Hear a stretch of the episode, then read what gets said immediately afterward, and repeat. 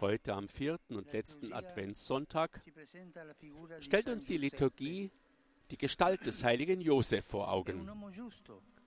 Er ist ein gerechter Mann, der bald heiraten wird. Wir können uns vorstellen, was er sich für seine Zukunft erträumt. Eine schöne Familie mit einer liebevollen Frau und vielen lieben Kindern und eine anständige Arbeit. Einfache und schöne Träume. Aber plötzlich werden diese Träume jedoch durch eine beunruhigende Entdeckung zunichte gemacht. Maria, seine Verlobte, erwartet ein Kind. Und dieses Kind ist nicht von ihm. Wie muss sich Josef da gefühlt haben? Verlust, Schmerz, Verwirrung, vielleicht sogar Irritation und Enttäuschung. Ja, er hat direkt den Eindruck, die Welt bricht über ihm zusammen. Was kann er da tun? Das Gesetz gibt ihm zwei Möglichkeiten. Die erste besteht darin, Maria anzuprangern und sie den Preis für ihre angebliche Treue zahlen zu lassen. Die zweite besteht darin, die Verlobung heimlich zu lösen, ohne Maria einem Skandal und den schweren Folgen auszusetzen, sondern die Last der Schande auf sich zu nehmen. Josef wählt diesen zweiten Weg, den Weg der Barmherzigkeit. Und siehe da, mitten in der Krise, während er all dies überlegt und abwägt, zündet Gott ihm ein neues Licht im Herzen an. In einem Traum verkündet er ihm, dass die Mutterschaft Marias nicht aus einem Verrat herrührt, sondern das Werk des Heiligen Geistes ist und dass das Kind, das geboren wird, der Retter ist. Maria wird die Mutter des Messias sein und er wird sein Beschützer sein. Als Josef erwacht, stellt er fest, dass der größte Traum eines jeden frommen Israeliten, der Vater des Messias zu sein, für ihn auf völlig unerwartete Weise in Erfüllung geht. Um diesen Traum zu verwirklichen, reicht es nicht, dass er zu den Nachkommen Davids gehört und das Gesetz treu befolgt, sondern er muss vor allem Gott vertrauen und Maria und ihren Sohn ganz anders aufnehmen, als er es sich erwartet hatte, anders als er es immer getan hatte. Mit anderen Worten, Jesu, Josef muss seine beruhigenden Gewissheiten, seine perfekten Pläne, seine berechtigten Erwartungen aufgeben und sich für eine Zukunft öffnen, die es zu entdecken gilt. Und im Angesicht Gottes, der seine Pläne durchkreuzt und um Vertrauen bittet, antwortet Jesus mit Ja. Sein Mut ist direkt heldenhaft und zeigt sich in der Stille. Er vertraut, nimmt an, ist verfügbar, verlangt keine weiteren Garantien. E Brüder und Schwestern, was hat Jesus uns heute zu sagen?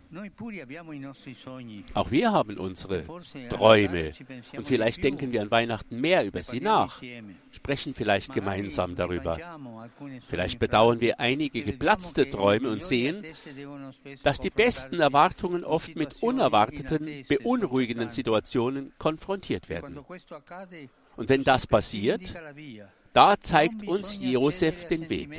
Wir dürfen negativen Gefühlen wie Wut und Verschlossenheit nicht nachgeben. Das ist der falsche Weg. Stattdessen müssen wir die Überraschungen des Lebens, ja sogar die Krisen, mit einer gewissen Vorsicht annehmen. Wenn man sich in einer Krise befindet, darf man nicht vorschnell nach dem Instinkt entscheiden, sondern muss wie Josef darüber nachdenken und sich auf das grundlegende Kriterium stützen, die Barmherzigkeit Gottes. Wenn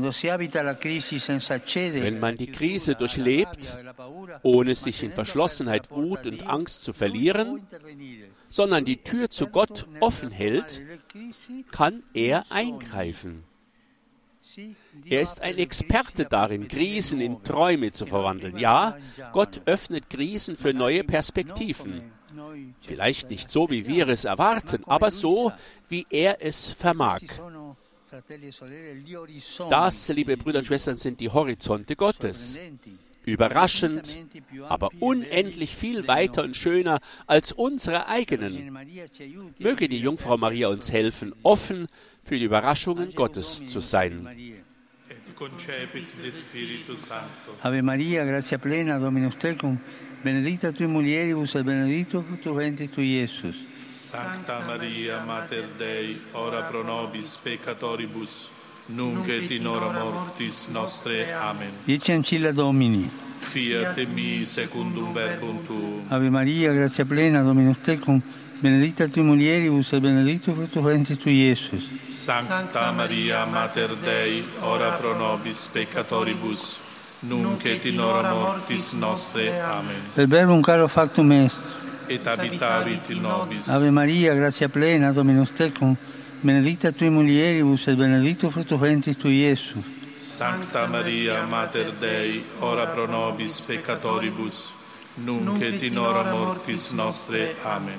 Ora pro nobis, Santa Dei Genitrix, Ut digni efficiamur promissionibus Christi.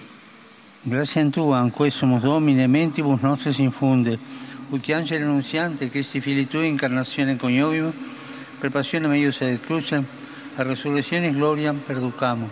Per Christum Dominum nostrum. Amen.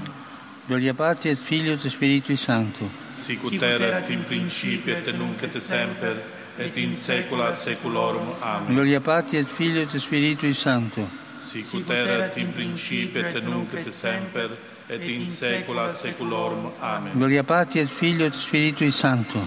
Sicut erat in principio et nunc et semper, et in saecula saeculorum. Amen. Pro fidelibus defuntis, requiem aeternam dona eis Domine, Et lux perpetua luce Deis. requiescant in pace. Amen. Sit nomen Domini benedictum. Ex hoc nunc et usque in saeculum. Aiutorium nostrum in nomine Domini. Qui fecit celum et terram. Benedicat vos, omnipotens Deus, Pater et Filius et Spiritus Sanctus. Amen.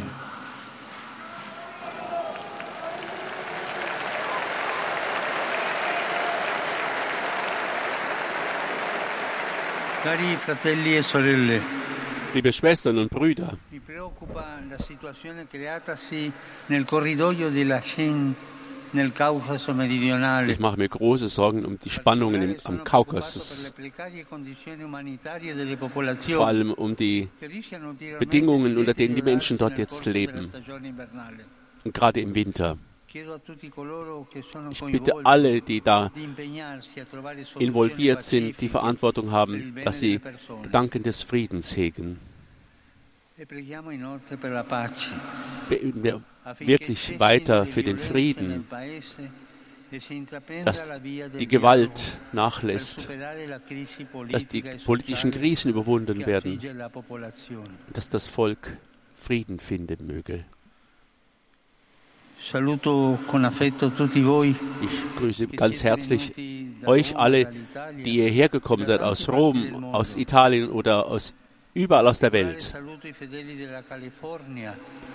E come pure i gruppi di Praia, Amare, Catania, Caraglio e della parrocchia romana. Der Vater nennt alle Gruppen, die sich angemeldet haben, deren Namen er weiß. Alla Vergine Maria, che la liturgia ci invita a contemplare in questa quarta domenica di Avvento, chiediamo di toccare i cuori di quanti possono fermare la guerra in Ucraina. Die Mutter Gottes, die alle unsere Sorgen zu ihrem Sohn bringt, bitten wir, dass sie den. Menschen der Ukraine Frieden bescheren möge, dass sie endlich diesen Krieg hinter sich lassen können. Ich wünsche euch allen noch einen schönen Sonntag, einen schönen Ausklang des Adventes und bitte vergesst nicht für mich zu beten. Ich wü- wünsche euch bitte einen guten Appetit und alles Gute.